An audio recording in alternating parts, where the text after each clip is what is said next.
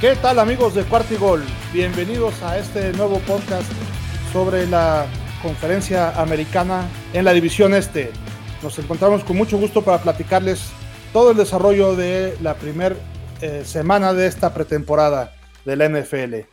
Saludo como siempre a nuestros amigos a Watson de Patriotas. A Watson, ¿qué tal? ¿Cómo estás? Muy bien, Emilio, pues nada, para poder platicar ya del primer partido, no de manera tan oficial, pero sí un partido importante para muchos, pero en serio muchos de los jugadores que se presentaron en estos eh, partidos. Y bueno, vamos a estar hablando un par de temas que eh, son muy interesantes dentro y fuera de la división este. Correcto. Chino, ¿cómo estás tú? ¿Qué onda, Emilio? Watson, ¿cómo están? Eh, pues contento de que eh, ya podemos hablar de partidos de NFL, aunque sea de pretemporada, pero ya eh, dejamos a un lado lo que habíamos eh, discutido previamente de rankings y qué, equipo tenía más presionado. No, ya vamos a hablar de partidos, aunque sean de pretemporada, y creo que hay cosas muy, muy rescatables para poder discutir con, con todos. Exactamente. Por el momento, nuestro compañero Tigrillo de representando a los Delfines de Miami, la verdad es que tuvo miedo saben que no le fue tan bien ahí a los delfines, entonces prefirió ausentarse en este programa. No, no un rato a vacacionar. Tuvo algunas dificultades técnicas, entonces este, a lo mejor nos alcanza al ratito, pero por lo pronto vamos a empezar aquí platicando de eh, lo que nos gustó de cada uno de nuestros equipos. ¿Qué fue lo que más te gustó, Chino, del quehacer de los Jets eh, ¿Qué me gustó? Me gustaron muchísimas cosas. No quiero hablar de todo el partido, quiero ser un poquito más, más conciso. Pero obviamente, pues lo que se esperaba era el debut, ¿no? del coreback novato de Zach Wilson. Eh, tuvo dos drives, dos series nada más. Eh, pero creo que lo hizo muy bien. Conectó seis pases de nueve. por ahí a lo mejor queda de ver en el tema de que no consigue touchdown. Pero bueno, al menos la primera serie termina con tres puntos. La segunda serie terminan entregando el balón en, downs, en cuarta oportunidad, pero no fue culpa de, Zach Wilson. Al final de cuentas, fue una jugada que se juega en cuarta y una, intentan correr el balón, no lo logran, pero le doy mucho crédito eh, a Zach Wilson en el tema de terceras oportunidades porque convirtió, creo que fueron tres, eh, conectó prácticamente con todos sus receptores, con las caras nuevas que llegan al equipo, Corey Davis, Keelan Cole, conectó con Jameson Crowder, eh, conectó con Tyler Croft. Entonces me gustó esa parte que repartió eh, muy bien el balón. Y creo que también nos dejaron claro que este equipo, eh, su identidad va a ser correr el balón. Y creo que lo hicieron bastante bien con, con Ty Johnson y corriendo sobre todo del lado izquierdo con, con Mekai Beckton. Una de las cosas buenas es que esta línea ofensiva creo que para el terrestre se, se, vio bien y todavía falta el guardia izquierdo titular Alaya Vera Tucker que ahorita está con un tema de lesión en el pectoral, nada grave, eh, su estatus es que sí va a estar disponible en la semana 1, entonces pues no hay necesidad de arriesgarlo, pero creo que eh, en términos generales me gustó la ofensiva, la identidad, y del lado defensivo yo creo que bastante bien la, línea defensiva sobre todo, y jugadores como CJ Mosley que después de dos años creo que se vieron bastante bien defendiendo un pase, eh, y Bryce Hoff, el undrafted del año pasado, consiguiendo capturas, la presión al coreback estuvo bastante bien. Sin embargo, hay que ponerle el asterisco de que es pretemporada y que Gigantes, tanto del lado ofensivo y del lado defensivo, no jugó con sus titulares, cosa que no es culpa de los Jets, pero pues bueno, al menos contra la segunda unidad se vieron bastante bien eh, tanto los titulares defensivos como los titulares ofensivos. Sí, yo creo que algo que me gustó de los Jets en este partido fue la línea defensiva pese a que no eran los titulares, creo que es una base demasiado sólida de suplentes y en general la rotación que tuvieron a lo largo del partido. Eh, si bien es cierto, no jugó Daniel Jones, pero pues tristemente los Jets, los Giants son lo mismo con o sin Daniel Jones, así que pues no podemos juzgar tanto el desempeño de los corebacks eh, por su línea ofensiva.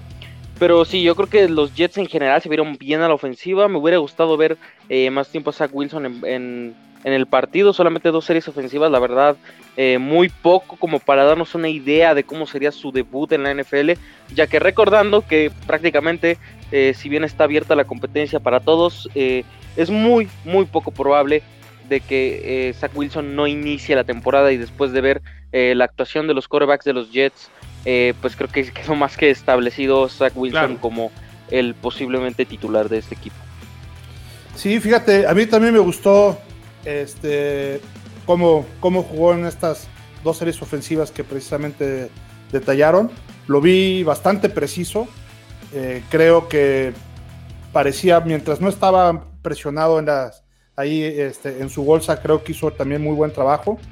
Me gustó también, como bien decía el chino, su corredor Johnson. Eh, creo que, tuvo muy buenos acarreos y este, va a ser alguien que seguramente eh, va a estar ahí pues, dando, dando batalla por la titularidad ahí con, los Jets. Fíjense que también hubo por ahí un par de jugadas de este coreback de White que también lanzó pases muy, muy largos y bastante bien. Se, lo soltaron, sobre todo uno de ellos, pero pues fueron, fue un pase muy, muy largo y se ve que tiene brazo también el chavo, ¿no? Yo creo que. Pero, perdón, Emilio. Eh, ¿Sí? nada más para complementar, sí, lo de White. Eh, bueno, el tema del segundo coreback, yo no sé qué vayan a hacer los Jets si, se van a animar a, quedarse con uno de estos dos. Yo creo que White eh, sería de momento el que va ganando la carrera por ser el coreback 2. Pero sí, destacar ese paso, sobre todo el que hace con Denzel Mims, porque Denzel Mims se retrasó mucho en el, en el depth chart, siendo el receptor 6 o 7 esa, esa recepción que hace de 20 yardas para conseguir la primera oportunidad y que luego termina en el único touchdown del partido para los Jets, eh, sí, sí es de destacar esa jugada. Así es.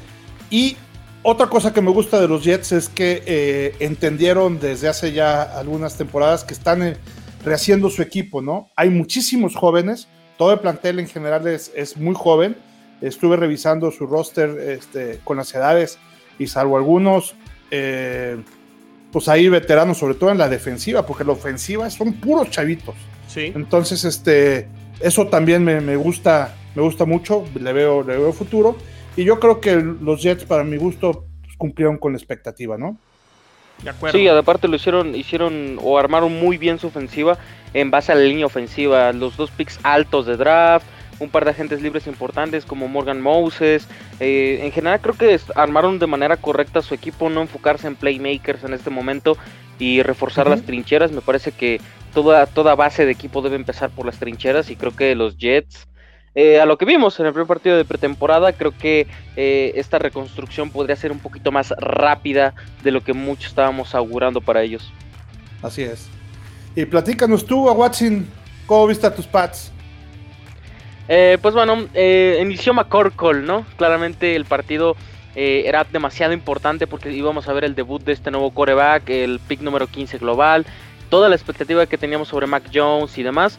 Me parece que su actuación es lo más destacado porque si bien es cierto no tuvo jugadas tan grandes, por ahí sí un pase en, en una ruta recta de Christian Wilkerson que suelta eh, o que más bien no alcanza a correr lo suficiente, le falta como un pedazo, un pequeño paso para alcanzarlo.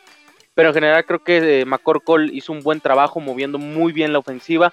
Siguen batallando en cuestión de la zona roja. Me parece que salvo los acarreos de Ramondre Stevenson, no consiguieron prácticamente nada eh, con la vía aérea. Quinn Nordin tuvo básicamente el partido de su vida. lástima que falló un, un, punto extra, si no hubiera sido una noche perfecta para ese pateador. Y también destacar sobre todo el juego terrestre, la manera en la que emplearon a James White, la manera en la que emplearon a Ramondre Stevenson, Demian Harris tuvo muy poca participación en este partido, pero Ramondre Stevenson impresionó a propios y extraños, un estilo más físico, más fuerte, que va hacia adelante, que va al contacto. Eh, me parece que es un corredor muy espectacular. Eh, recordemos que él tuvo uno de los, los dos touchdowns del partido, son gracias a él. Uno de ellos viene de una carrera de 91 yardas, fue espectacular la manera en la que corrieron esas yardas. Sí, es la defensiva suplente de los, eh, del Washington Football Team, pero aún así me parece que no cualquier jugador puede hacer una jugada tan importante en la NFL eh, en su primer partido, aunque sea de pretemporada. Entonces, en general creo que vi cosas buenas de la ofensiva, que era lo que más nos interesaba, ya que muchas piezas nuevas, la presión de tener un quarterback novato y sobre todo qué hacer con Cam Newton. Creo que en ese sentido los Pats cumplieron de manera sobrada, pero bueno, todavía no es un, eh, digamos, una muestra completa de lo que puede llegar a ser esta ofensiva de Nueva Inglaterra. Aún así, sí creo que hay un par de puntitos, eh, o más bien focos rojos en esta ofensiva, y más ahorita con las recientes eh, noticias de que prácticamente ya no tienen Tyrants. De acuerdo, de, acuerdo a Watson. De hecho, Fíjate que en la pretemporada, más allá de las estadísticas en el sentido de las yardas y de los touchdowns, yo en lo que más me fijo es cómo va a funcionar el todo de un equipo, es decir, la ofensiva. Ahorita que lo explicaba con los Jets, que, decía, van a correr el balón primero y no le van a meter mucha presión a Zach Wilson. Lo que yo vi en Patriotas y ya cuando entró eh, Mac, Jones, fue regresar un poquito al pasado de cómo funcionaba esta ofensiva con Tom Brady de pases cortitos, pases muy fáciles, pases eh, sencillos donde eh, conseguían conseguir yardas de a poco, de a poco. Y creo que eso es lo que quieren eh, implementar con, con, Mac Jones. Y esa parte a mí me gustó, independientemente que a lo mejor el promedio de yardas por pase de Mac Jones no fue muy alto. la ofensiva se vio efectiva y funcionaba. Y por ahí le terminan tirando un muy buen pase que pudo haber sido eh, de touchdown. Eh, lo que también creo es que creo que la presión para meter a Mac Jones va a ser un poquito más rápido de lo que esperábamos. Eh, digo, a lo mejor ya lo platicarás más adelante a Watson de lo que no, no nos gustó. Pero yo creo que Mac Jones va a meterle la presión ya a Cam Newton y a Bill Belichick para que entre más rápido de lo, de lo que pensamos. Y creo que la defensa, al más puro estilo de Bill Belichick, siempre presionando muy bien a, al coreback rival, creo que la defensa va, a cargar mucho al equipo también esta temporada para los Patriots. Muy bien, de acuerdo. Sí, yo creo que todos estamos de acuerdo que Mac Jones eh, cumplió, dio un, buen partido. A mí lo que más me gustó de, Mac Jones fue toda la recepción del público. No sé si se fijaron cuando entró eh, Mac, Jones ahí al, ahí para ya empezar con su primer jugada. Todo el mundo estaba feliz, todo el mundo estaba gritando. Es, es el rockstar que, que se fue, pues bienvenido Mac Jones. Eh, rey ha muerto, vive el rey, ¿no? Ya, ya, llegó, este, digo, no, no, lo voy a comparar con, con Tom Brady, pero eh, lo que pasa es que pues sí extrañaban ahí en la posición de mariscal de campo a alguien que no tuviera la actitud como la, la tuvo este, Cam Newton, ¿no? Ya lo comentaremos este, un poquito más adelante, pero Mac Jones, yo creo que muy bien. Esa conexión con la gente es algo bien importante, aunque sea un partido de pretemporada. Esa, eh, si se tiene desde el principio, eh, se puede conservar en cualquier parte de, cualquier partido de fútbol americano, independientemente, insisto, que sea pretemporada, un partido de la eh, una jornada regular o, ya sea en, en postemporada. Me gustó también, como ahorita decía Watson, Nordin, ese pateador, este, se le veía power, o sea, por ahí se aventó un gol de campo de cerca de 50 yardas o de 50 yardas. 52 yardas fue el, y, último. Y le, sobró, y le sobró pierna, ¿eh? O sea, pudo haber sido de 60. Entonces, fue impresionante Queen Nordin en este partido. Sí, yo me gustó. Ya también platicaste del rookie de Stevenson con potencia y velocidad, ¿no? Que también no es fácil encontrar a alguien que tenga las dos características eh, en, el mismo, en la misma persona. En general me gustó el partido de los, de los Patriotas también. Sí. Muy bien. Este, si les parece, vamos a hablar, aunque no está aquí el, tigrillo, el tigrillo ¿cómo vimos a, a, los delfines de Miami, Chino?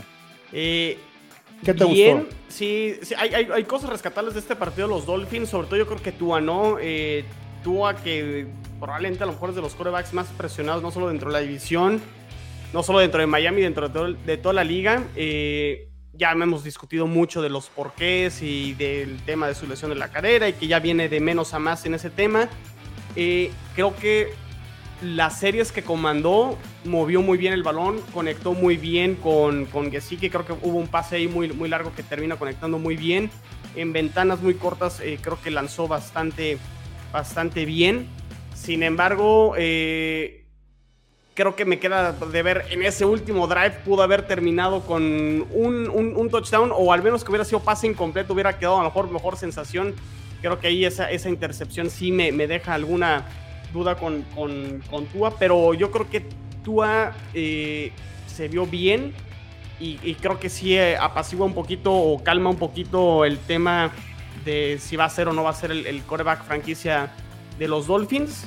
Y creo que sería lo, lo, más rescatable. La defensa, a pesar de que no jugaron varios de los corners titulares, creo que en la secundaria también se vieron bastante, bastante bien. Ahí a lo mejor ese, ese touchdown que le permiten a Justin Fields, donde hay una falta de comunicación, Pero bueno, sabemos que son corners que, que no van a terminar en el, en el equipo, pero los que iniciaron creo que lo hicieron bastante, bastante bien y ahí creo que sí, en la defensa termina ganando un poquito la batalla eh, Miami y ya hablaremos un poquito ah, más adelante de lo que no me gusta, pero en términos generales creo que sí Tua bastante bien. Sí, me parece que en ese sentido el partido de Tua eh, muy infravalorado diría yo entre los corebacks de esta jornada porque eh, controló de manera perfecta esta ofensiva, se vio una ofensiva un poquito más dinámica, más explosiva, pases más largos, rutas cortas, rutas más intermedias y largas. Eh, creo que conectó muy bien con eh, Mike Yesiki. en general creo que fue un partido redondo para Tua. Bueno, la intercepción sí, la verdad sí fue una completa falta de lectura en ese momento, pero bueno, yo me imagino que si Tua hubiera jugado una serie ofensiva más, ese error ya no hubiera vuelto a cometer. Creo que hubiera cambiado por completo el partido esa anotación. Eh, pues se llevan la derrota, pero creo que mostraron cosas interesantes a la defensiva. Eh, durante los dos primeros cuartos fueron dominantes por comparse a la ofensiva de Chicago, que si bien es cierto no es una ofensiva top, tienes a un Darrell Mooney que está muy infravalorado, tienes a un Allen Robinson, o sea, hay armas en este equipo como para eh, hacer daño a la ofensiva. algo que se notó bastante cuando salieron esta defensiva de la primera mitad fue el bajón de ritmo, completamente descompensada ya los siguientes cuartos. Evidentemente entraron todos los suplentes. Ya lo haremos más adelante ese brutal cambio de ritmo que tuvo eh, hacia el final del partido. Pero en términos generales lo que queríamos ver era la ofensiva, era buscarle ya la identidad a estos Miami Dolphins y creo que tanto en juego terrestre como en juego aéreo fueron efectivos en momentos clave. A mí me, me dejó satisfecho esta actuación de Miami, esta actuación de Tua y esta actuación de los corredores en general.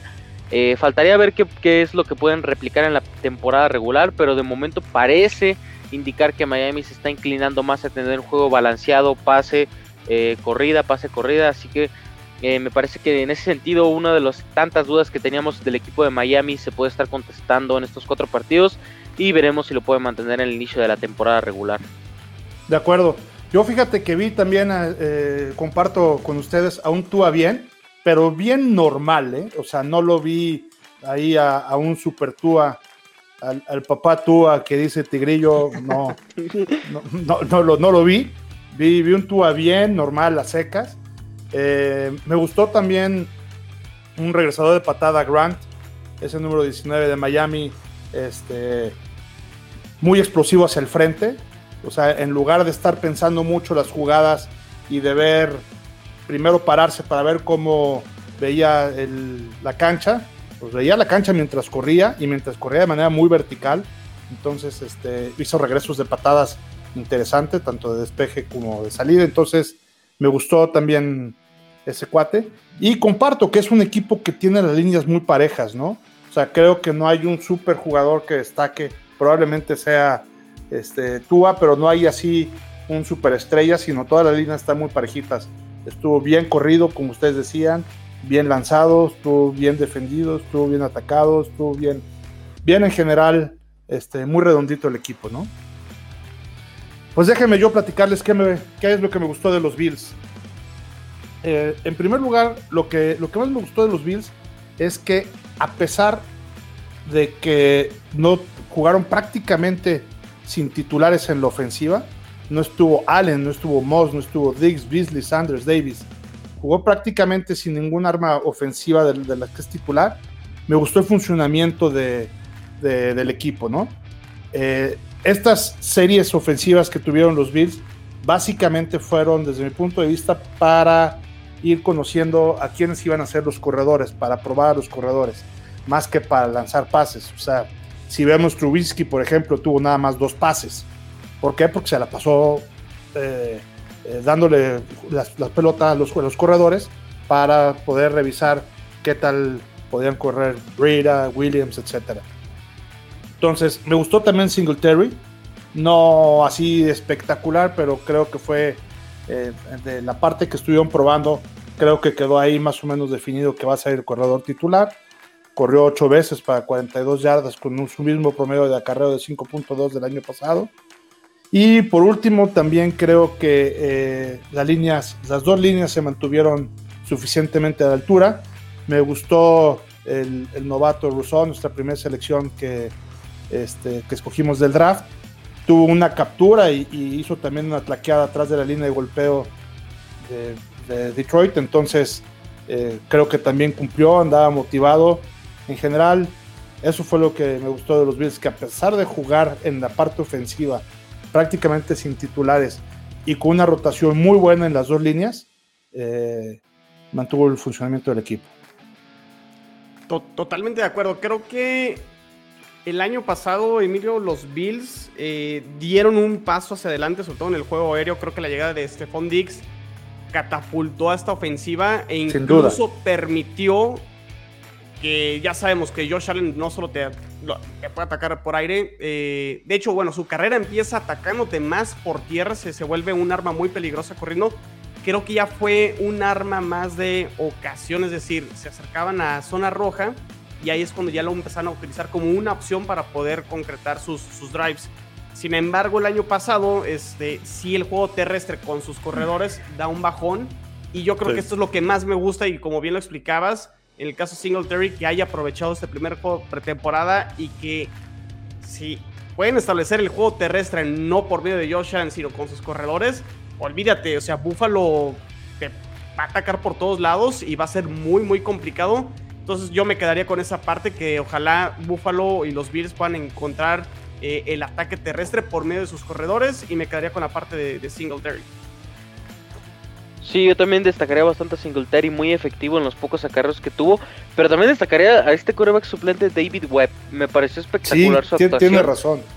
Eh, me gustó muchísimo la manera en la que repartió el balón, la manera en la que era más arriesgado, igual utilizando esta arma de correr. Eh, tuvo dos acarreos, me parece 26 yardas por ahí. Fue el segundo mejor corredor.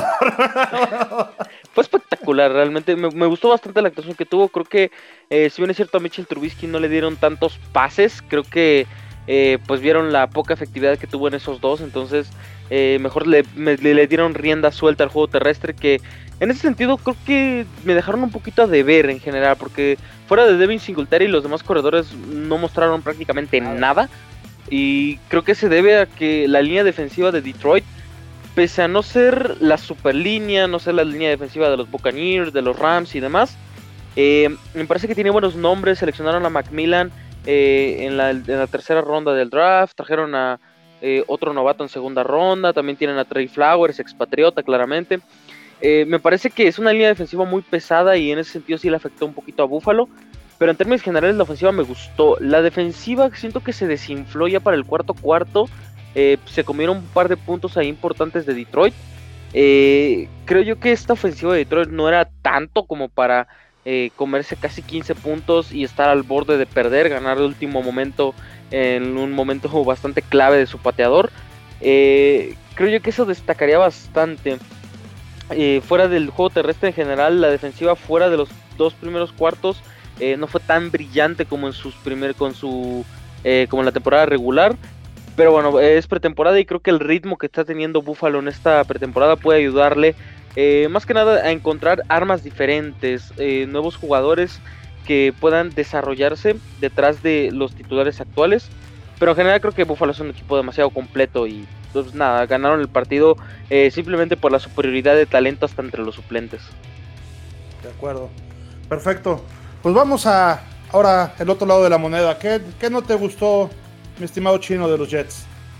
Híjole, va, va, a sonar un poco raro porque viéndolo desde el lado punto de los titulares, hubo pocas cosas que no me gustaron. Me hubiera gustado, más bien, no me gustó que Gigantes no jugara con su ofensiva titular para ver qué traían los Jets en su posición de corner, que ha sido una posición que yo he manifestado que es de las que más me preocupa del lado defensivo. Eh, los corners se vieron relativamente bien, pero tampoco se vieron eh, atacado, eh, no, no los atacaron mucho, entonces me cuesta trabajo hacer una evaluación ahí de los corners. Por ahí Brandon Eccles, uno de los novatos, defendió muy bien un pase, pero por el otro lado permitió un castigo. Entonces, sí me gustaría ver un poquito más a, los corners. Y hablando de castigos, también no me gustó uno que comete Killan Cole, que fue una interferencia ofensiva. En, una, en el segundo drive, incluso de Zach Wilson, que ya había convertido el primer y diez en una tercera y cuarta con Jameson Crowder, hubiera permitido ver un poquito más a, a Zach Wilson que después termina convirtiendo un tercer, bueno, se quedó corta una yarda en una situación de después del castigo tercera y 14. Eh, se quedaron a una yarda de convertirlo, pero ese castigo permitió que no viéramos un poquito más a Zach. Entonces, el tema de los castigos.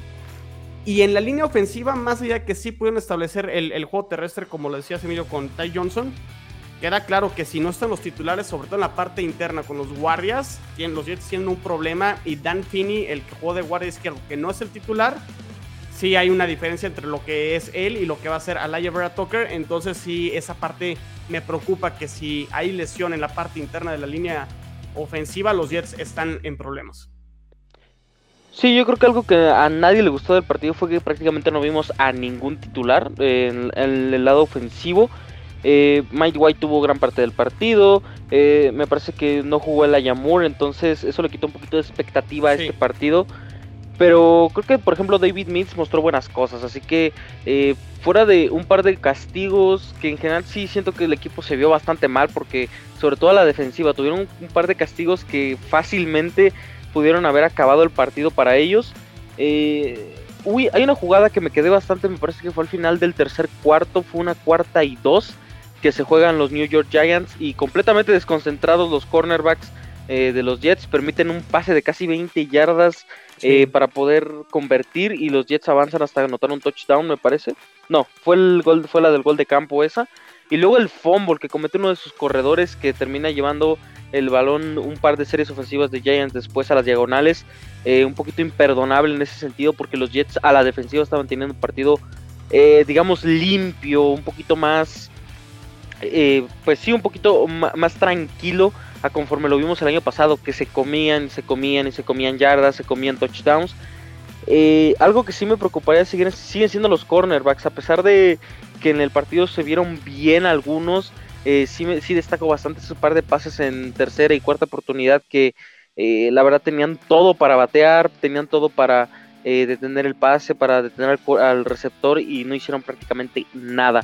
Y en ese sentido la línea ofensiva también preocuparía bastante que no que la profundidad no sea tan buena, que fuera de los cinco titulares de atrás no haya nada.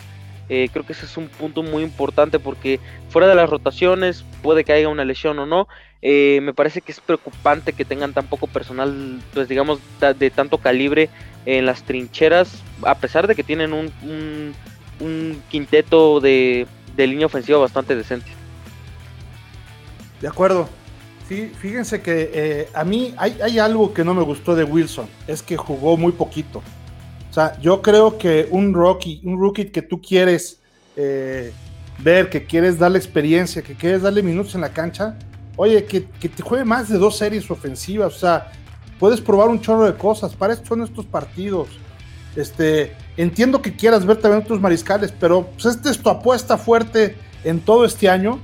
Oye, pues por lo menos tres, o sea, este, un poquito más del también de, que, juega en el segundo cuarto, ¿no?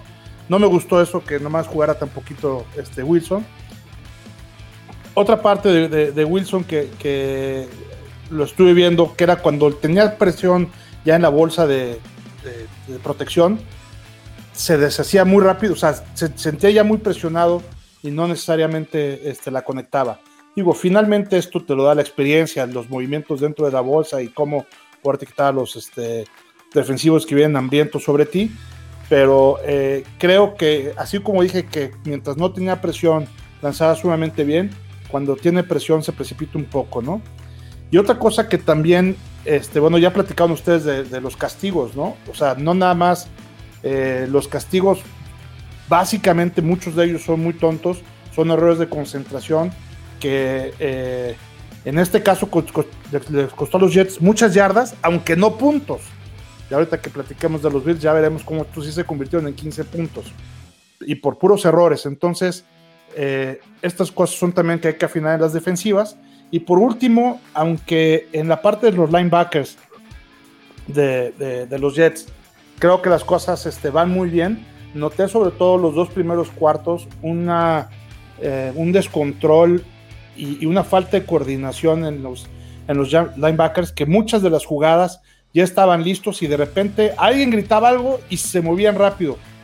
Al principio pensaba que era porque habían visto un cambio de jugada y dije, ay, mira, están reaccionando a tiempo para otra jugada, pero pues a la hora de que ya vi dos, tres, cuatro, cinco, seis veces que repetían lo mismo, no creo que haya sido una estrategia de, de acomodarse y justo antes del snap volverse a desacomodar para, para ir, ¿no? O sea, como que no les había gustado bien cómo estaban en, la posición. Yo creo que por ahí el coordinador defensivo les gritaba algo. En fin, sentí un poquito de descontrol también allí en, esa parte, ¿no? Entonces, este, a ti, a Watson, ¿qué fue lo que no te gustó de, los Patriotas?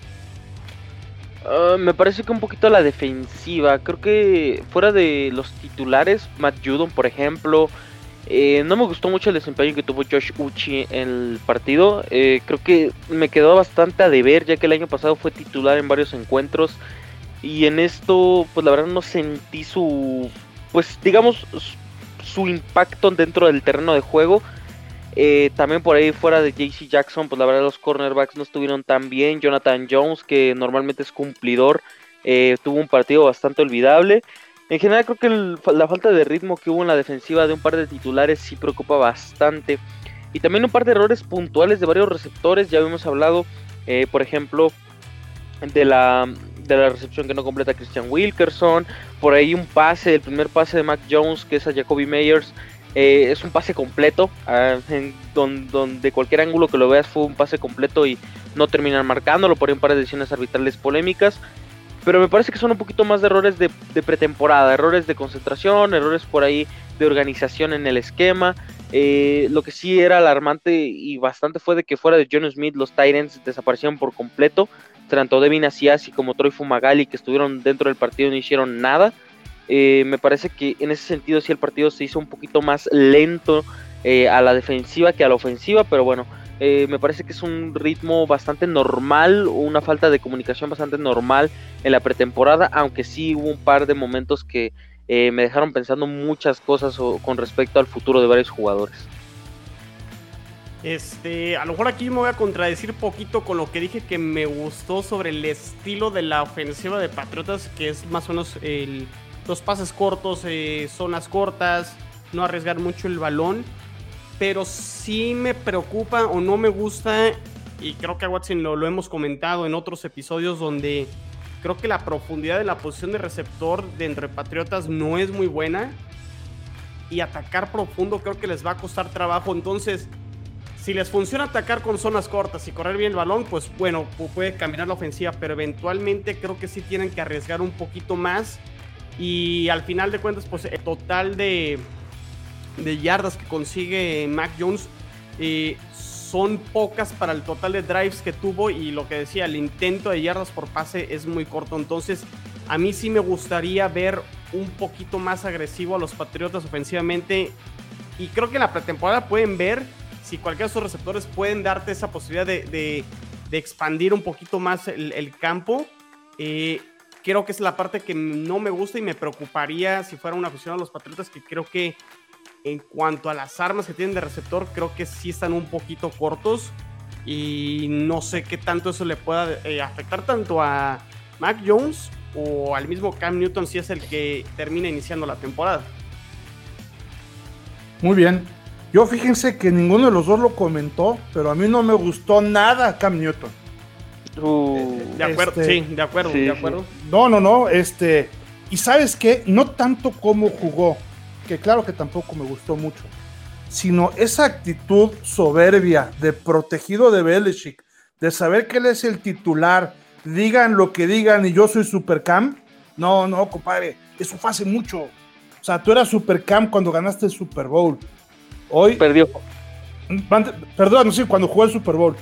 O sea, este, tú, tú eres hoy este Cam Newton que sí traes esa trayectoria, pero y que la compró Belichick, pero que en la cancha y con esa actitud yo creo que lo veías cuando lo pasaban de repente en las tomas, él aislado con su este, gorrita, riéndose solo, riéndose como cuando sabes que hiciste algo mal y que te están regañando y, esa risa nerviosa de que sabes que te está yendo mal.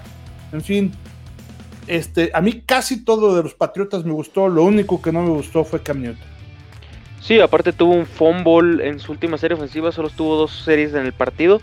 Eh, no diría tanto la actitud porque ya después de, del partido, pues evidentemente ya salió a comentar de que la posición de coreback en este momento no está definido el titular y Belichick ya lo corroboró como titular eh, para la semana 1, entonces eh, medio polémico por ahí las decisiones que se están tomando en la posición de mariscal de campo, pero bueno, me parece que también no me animaría tanto a sacar a Mac Jones en este momento, además porque el inicio de calendario de Nueva Inglaterra sí es un poquito rudo eh, iniciando con Jets y Dolphins, me parece que las defensivas son un poquito más fuertes que las del año pasado, entonces eh, no sé qué tan, tan confiado esté Bill Belichick de soltar a un novato, pero eh, si Newton no responde para el siguiente partido o no responde al inicio de la temporada, muy probablemente McCorkle se haga cargo del resto de, la campaña. Así es. Bueno, pues vamos a platicar qué fue lo que no nos gustó de Miami. A ver, chinos. Eh, creo que está fácil y sencillo. Y si están siguiendo redes sociales de Miami, hay una alta, alta, alta preocupación. Si con las sirenas y alarmas y todo lo que le quieran poner con su línea ofensiva.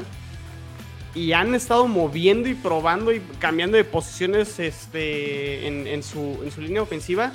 Y si se fijan en el primer drive de Miami que, que terminan, no sé si fue el primero o el segundo, pero en el que se terminan metiendo prácticamente a la yarda 1 o a la yarda 2 ya de, los Chicago Bears.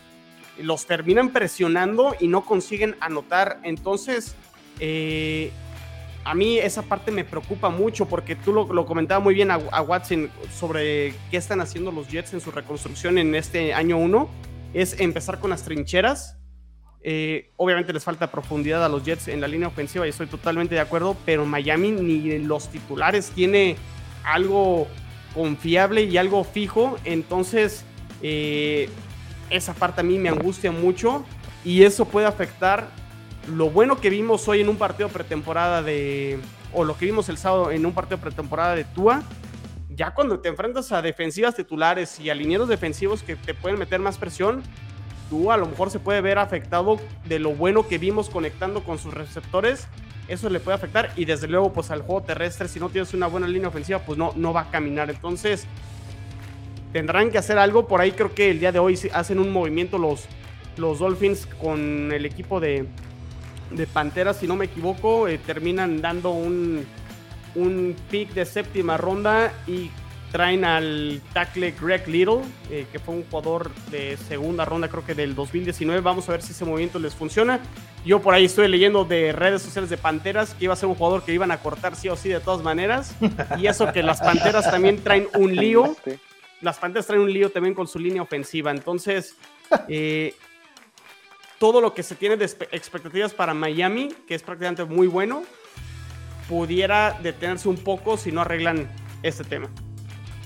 Sí, esta línea ofensiva no se puede caer a pedazos en este momento porque ya encontraron un estilo más agresivo, un estilo más vertical con Tua y en ese sentido, si tu línea ofensiva no te da el tiempo, no te da ni siquiera 3 segundos de protección, eh, va a ser complicado que Miami establezca su juego a como lo vimos en esta primera jornada. Y no solamente en protección de pase, la manera en la que empujaban a la línea defensiva de Chicago, una línea defensiva, ojo, muy, pero muy suplente, eh, te detuvieron atrás de la, de la línea de golpeo al corredor. Entonces, eh, me parece que es un problema grave el que tiene Miami en la línea eh, ofensiva.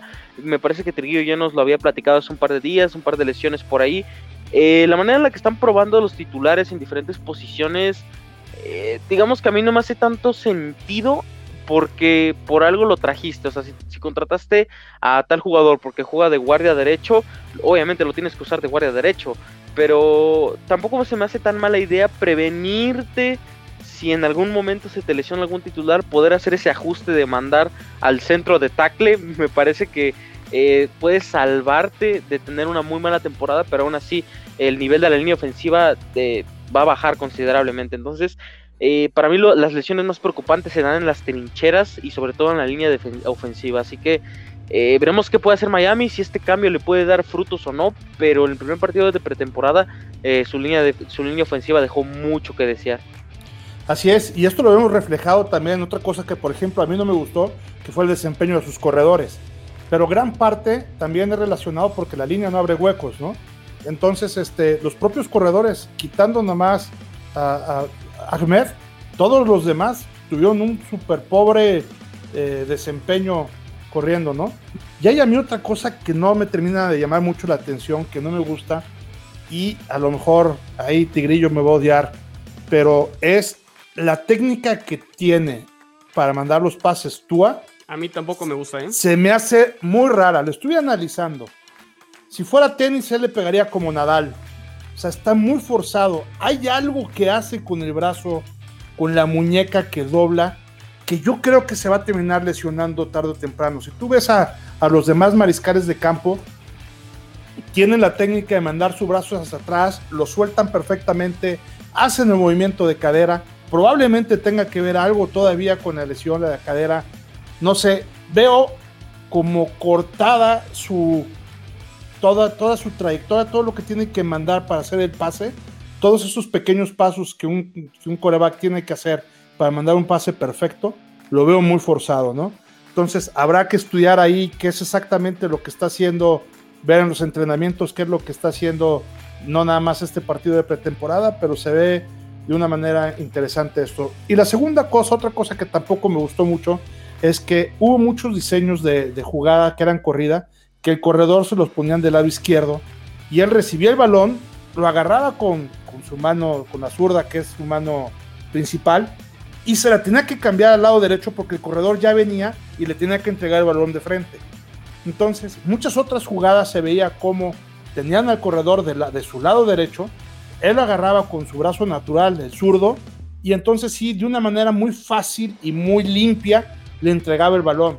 De la otra, va a causar un accidente y, y un fumble ahí en ese cambio de mano de la zurda a la derecha y la entrega de balón con la mano que no es la suya. O sea, Yo- no yo- sé yo- cómo no lo ven los, los entrenadores. Yo, yo, no vi eso, le pondré atención, fíjate, me, me parece buen apunte, Emilio, pero pues vuelve al tema del centro, ¿no? Si el centro a lo mejor no va en la dirección correcta. No, no, no, no, no. El corredor antes de la jugada está plantado del lado izquierdo. Ah, el diseño ok, de la jugada es el corredor se pone del lado izquierdo. Eso es con un derecho, no es con un zurdo. O sea, no puede ser que un coordinador mande una jugada así. O bueno, digo, sí puede ser. O porque sucedió. Y, Porque y fíjate, sucedió, y- ¿no? y, si, y si complementando eh, con el tema de la técnica de lance de, de- de- de lanzamiento de Tua, digo, yo no soy experto en cuanto a la técnica, este sí tengo como lo básico de que, bueno, todo el pase viene desde que te plantas bien con las piernas, movimiento de cadera, movimiento de brazo, etcétera, etcétera. Más allá del cómo se ve, porque el cómo se ve, sí, cada coreback de repente tiene como sus propios estilos para mí es como muy lento el proceso de lanzamiento. O sea, siento, Sí. siento que se, se- se tarda en, en- en lanzar el, el balón. Tendría que medirlo, lo tendría que checar bien, bien.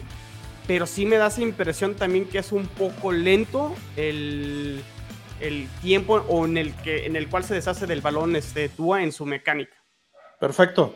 Déjenme platicarles ya para cambiar de equipo, qué es lo que no nos gustó de los, de los Bills, para después ustedes que me hagan sus, sus propias observaciones. Quitando la parte de Singletary, no me gustó nada su juego terrestre. Ese es nuestro coco esta temporada y creo que va a seguir siéndolo, ¿no? El partido era para eso, todo se hizo para que corriéramos y, y probaron con Brida, probaron con Williams, probaron con un fullback, este Gilliam, y la verdad es que cuando haces todo eso para que corran tus corredores y el segundo que más corre es tu coreback, pues estás mal. Y otra cosa que tampoco me gustó, y es muy de los Bills, que ay Dios mío, yo no sé cómo, cómo no lo han arreglado desde de, de base, es tuvieron nueve castigos que representaban más de 100 yardas y 15 puntos. O sea, si no hubieran sido esos castigos, hubiéramos blanqueado. Así de fácil. O sea, viene tercera y nueve y de repente este, una interferencia cuando por Dios ya, ya no iba a pasar nada.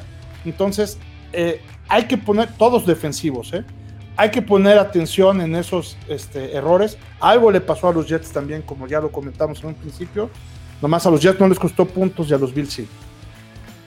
De acuerdo, sí, creo que el, el tema de los castigos es algo que tendrán que limpiar. A lo mejor, afortunadamente, Emilio, pues es, son las reservas los que terminan haciendo los castigos. A lo mejor no los vamos a ver. Pero independientemente si hay lesiones, son los, que, los primeros que tienen que entrar al quite y tienen que estar al nivel, ¿no? Entonces, sí algo que tienen que pulir los, los Bills en ese sentido. Y sí, pues quitando Singletary, pues el problema, ¿no? El año pasado con el juego terrestre, vamos a ver si en estos 102 partidos alguien más levanta la mano. Vamos a ver, no, no sé si jugó, jugó la línea ofensiva titular. Hubo mucha rotación. Pero sí, sí fueron varios. Entonces a lo mejor ya con, una, con la línea titular establecida a lo mejor puede mejorar eh, ese tema, pero sí es el tema que tienen que mejorar del lado ofensivo que les... Eh, fue, fue como el arrocito negro, ¿no? De la temporada pasada, tendrán que apuntalar eso. Sí, eh, básicamente el problema de Buffalo es, la, manera en la que corren el ovoide.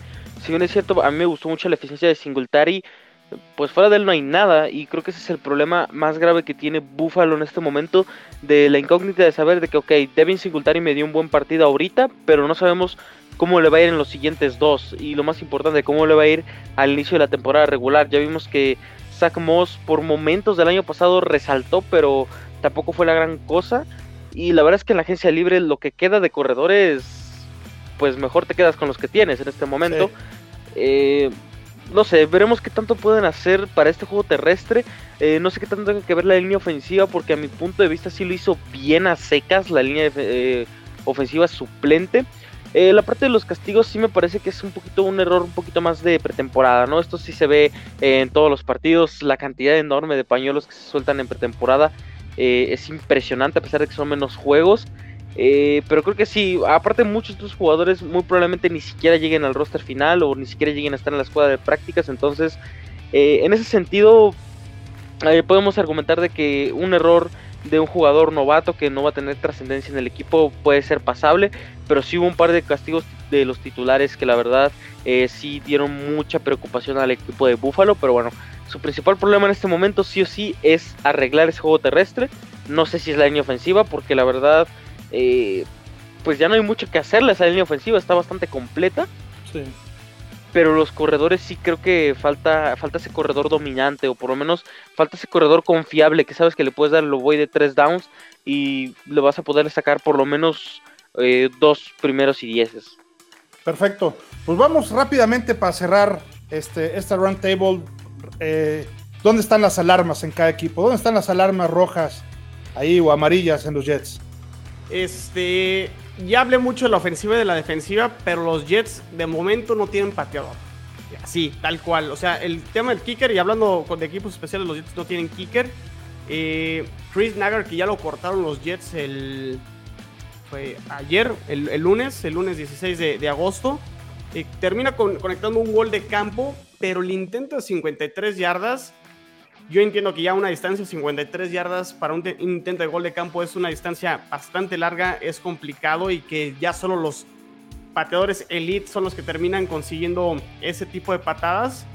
Eh, pero la ejecución y la técnica de esa patada fue lamentable. O sea, poca altura y ni llegó la patada. Y yo dije, no, o sea, las redes sociales de los Jets en, en Twitter fue inmediato, no, tenemos un problema con con el pateador. Eh, la semana pasada hubo competencia con este pateador que se llama Matt Amendola. Vamos a ver eh, si aprovecha esta oportunidad de esta semana contra Green Bay. Al final de cuentas, los pateadores lo único que tienes que hacer es, pues si aciertas, eres el pateador. Si fallas, pues te van a cortar. O sea, es muy volátil, ¿no? Como que el, tema de, los kickers. Eh, no me extrañaría que los Jets esperen a cortes en esta posición de otros equipos. Afortunadamente tienen el dentro de los waivers, es el segundo equipo después de, Jacksonville. Entonces por ahí podrían atacar eh, a lo mejor un equipo que sí tenga dos buenos pateadores y hacerse de, uno. Pero sí es preocupante porque al final de cuentas los pateadores se pueden ganar partidos, generan puntos y sí es un problema actualmente para los Jets. Pues en general sí, porque las dos unidades se vieron muy completas. No creo que haya eh, algún problema, salvo de que no jugó el Moore, pues el elenco de receptores es muy completo. Pues sí, yo creo que la posición de kicker sí sería un tema a resaltar en los New York Jets. Eh, no sé si una super prioridad, pero sí creo que una posición a atacar y también evidentemente la posición de cornerback. Que si bien es cierto no jugó Daniel Jones y aunque hubiera jugado hubiera sido prácticamente lo mismo. Eh, creo que sí deberían de estar pensando que si con Green Bay no funciona, eh, pues sí tendrían que estar pensando en qué mover en la posición de cornerback o qué mover en el front seven, porque esa secundaria está muy desprotegida.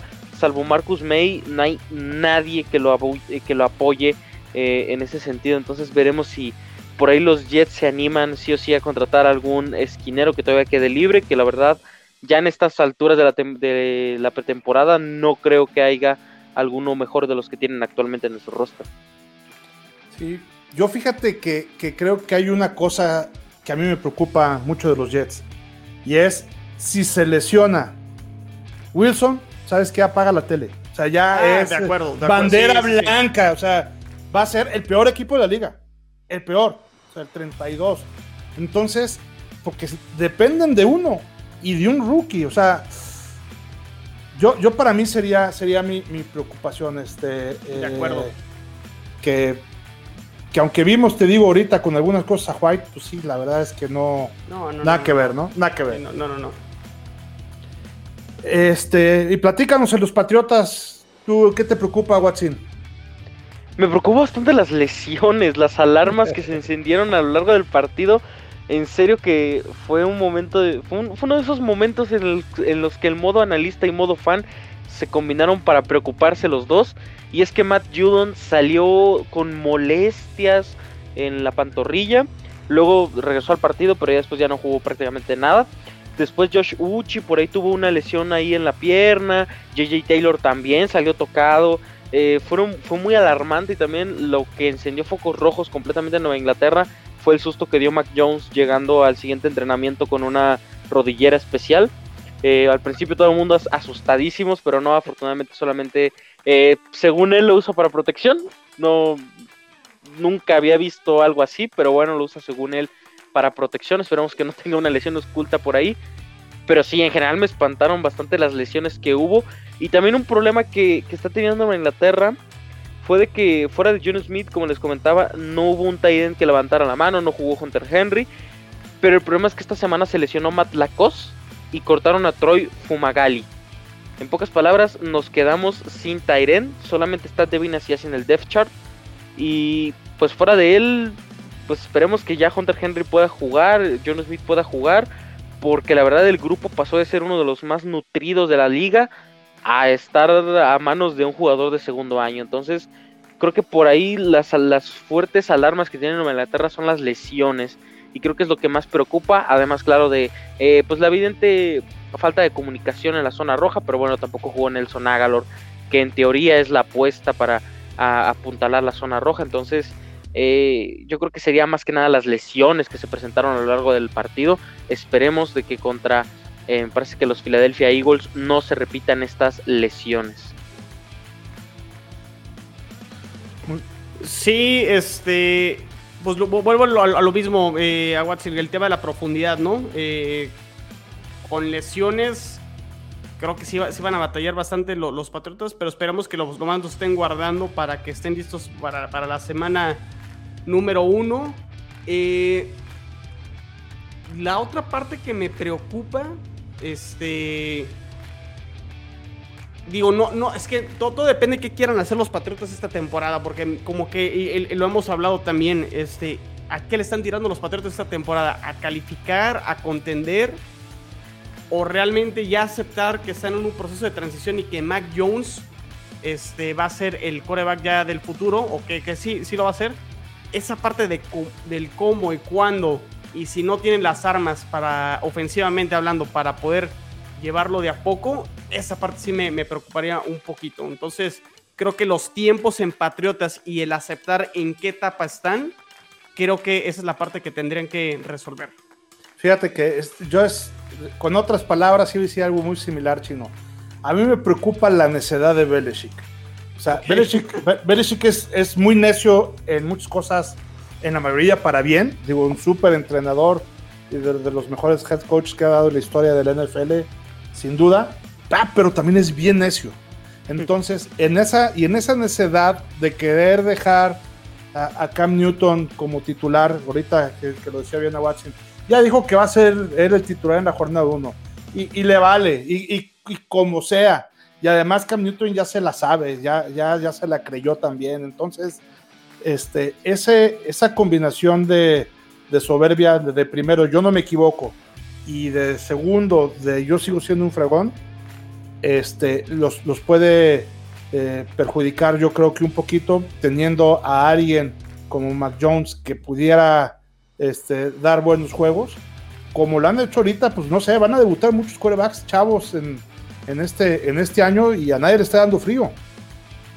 Entonces, este, porque a Belichick sí le diría frío, ¿no? Sí, de acuerdo. En fin, e, esa parte. Sí. Esa parte de ahí. Ahora, de Miami, de Miami a Watson, ¿qué te preocuparía? Eh, pues creo que solamente el tema de la línea ofensiva, porque sí preocupó bastante. Creo que hasta entre los mismos aficionados de Miami no se podían creer que una línea ofensiva que se vio sólida el año pasado eh, cayera tan bajo contra los suplentes de los Bears. Eh, pero fuera de ahí, creo que los Dolphins se vieron equilibrados hasta eso. Creo que sí, sí se vieron bien a secas, eh, nada espectacular. Y por ahí un poco, como lo mencionaban, la mecánica de Tua no creo que sea tanto el problema. Creo que eh, pues sigue teniendo ese rollo mental. Eh, cuando sales de una lesión fuerte y que involucra la base de cualquier deporte que son las piernas, eh, creo que es, es, es, algo más mental, no querer forzar la cadera, no querer hacer movimientos tan fuertes.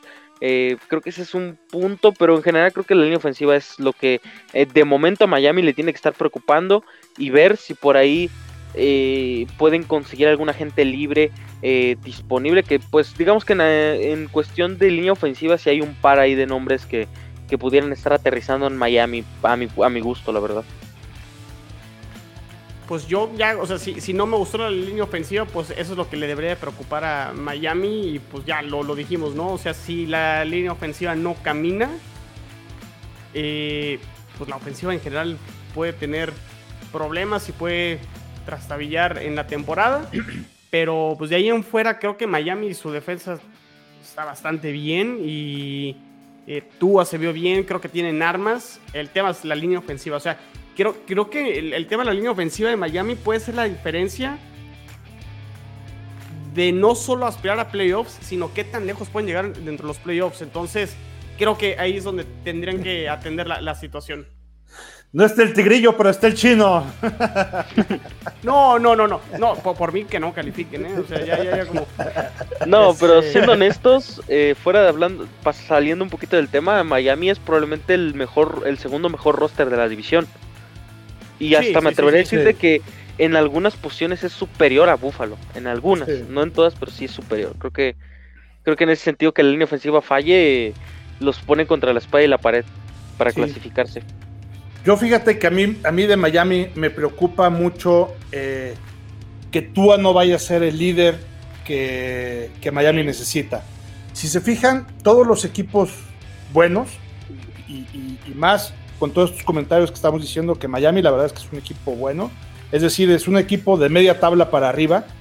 La verdad es que no tiene, desde mi punto de vista, a un coreback eh, líder que pueda ser de media tabla para arriba. Entonces, este, eh, todas las fuerzas, el, hombre clave en Miami por mucho es Tua. No tiene un segundo este, hombre fuerte, ¿no? Y creo que, los delfines de Miami se merecen un mejor coreback que Tua. Ojalá me equivoque. Digo, apenas vamos a ver al Tua que, que, todo mundo lo queremos ver. Este va a ser pues casi casi su primer año real después de, de esta lesión, aunque ya ya está muy bien preparado mentalmente y, todo lo que nos ha comentado en, ocasiones anteriores Tigrillo y que le compro bastante de lo que, de lo que nos dice. Yo, yo tengo, a mí me preocupa que llegue a esa, al nivel de la expectativa que nosotros tenemos del equipo, ¿no? Entonces, y, por último, por último de los Bills, ¿qué me preocupa? Pues digo, por mucho lo que más me preocupa son sus corredores, ¿no? Ese juego terrestre de los Bills es, un juego terrestre muy pobre, es, uno, es en lo que peor estamos rankeados dentro de la liga y, la verdad es que no veo así que tú digas, ya lo resolvimos, no. Tenemos también un problema con, las alas cerradas, este, pero por ahí tuvimos ya eh, también a, un Hollister que no se vio bien ahorita en esta en este primer partido, pero creo que por ahí pueden venir algunas otras oportunidades. Creo que tiene por ahí alguna tela de dónde cortar y, no estamos tan tan mal. Pero sí en los corredores, a mí es lo que más me preocupa del equipo, ¿no? Sí, definitivamente es este de lo que me gustó que fue Singletary, que fue el único buen corredor, pues de ahí en fuera no pasó nada más con el juego terrestre. Eh, sí es la parte que más me preocupa. Quiero ver este más el tema de la línea defensiva eh, Emilio, una vez que ya jueguen más los titulares, eh, que puedan frenar bien el ataque terrestre, porque también ese creo que fue un talón de Aquiles del equipo la temporada pasada. Vamos a ver si lo pueden eh, ir mostrando. Fueron de, sus picks de este año del draft, trataron de atacarlo por ahí. Que esa parte más que me preocupa, traigo la incógnita y vamos a ver si, si lo pueden resolver también. Sí, además que la variedad de sus corredores no es tanta. Digo, Devin Singletary y Zach Moss son corredores muy similares en su estilo de juego. Eh, pero sí, o sea, si no resuelven la posición de corredor o no apuntaran algo en la línea ofensiva, me parece que este equipo va a sufrir bastante. Y también ya lo había comentado hace un par de episodios que los Tyrants de Buffalo en general no me impresionan, no me parece que sean eh, lo suficiente como para ayudar a Josh Allen, no en el aspecto de atrapar, sino en el aspecto de bloqueo. Creo que para ser ese hombre extra en la línea ofensiva eh, quedan un poquito de ver. Jacob Hollister ya estuvo en Nueva Inglaterra y la verdad no rindió para nada. Y también está este Toxon Knox, que a mí me gustaba desde que salió del draft, pero que no, ha, no se ha desarrollado como se esperaba. Entonces, yo creo que esas dos posiciones en, Buffalo son las que preocuparían en este momento. Totalmente de acuerdo. Pues bueno, señores, llevamos ya una hora de, programa y creo que ya va a ser momento de eh, despedirnos. Eh, si les parece, preséntanos tus redes sociales chinos para despedirnos ya. Claro que sí, eh, Twitter, eh, cuenta personal arroba chino solo 86 y la cuenta de Twitter de Jets en cuarta y gol arroba cuarta y gol Jets, ya saben, cuarta en, abreviación 4TA, arroba cuarta y gol Jets, entonces este, ahí están las redes sociales. A Watson. Pues ya saben, el mejor podcast de la familia Cuarta y Gol lo pueden encontrar como Patriots en Cuarta y Gol en cualquier plataforma que estén escuchando este episodio y también seguir la cuenta de Twitter de Cuarta y Gol Patriots, 4TA y Gol Patriots para que estén al tanto de todas las noticias del equipo de Massachusetts. Así es. Pues igualmente eh, aquí ya saben con los Bills de Buffalo, Bills, Bills en Cuarta y Gol, también en los mismos lugares que ya mencionaron tanto el chino como a Watson y en redes sociales arroba cuarta y gol bills igual cuarta con la abreviación de 4TA y gol bills. Y en redes mi red personal y en Twitter arroba evesan. Pues muchísimas gracias por el favor de su presencia. Estamos aquí eh, muy contentos de poderles haber transmitido lo que vimos en esta primer pretemporada en este primer partido de pretemporada. Y nos despedimos esperando que la pase muy bien.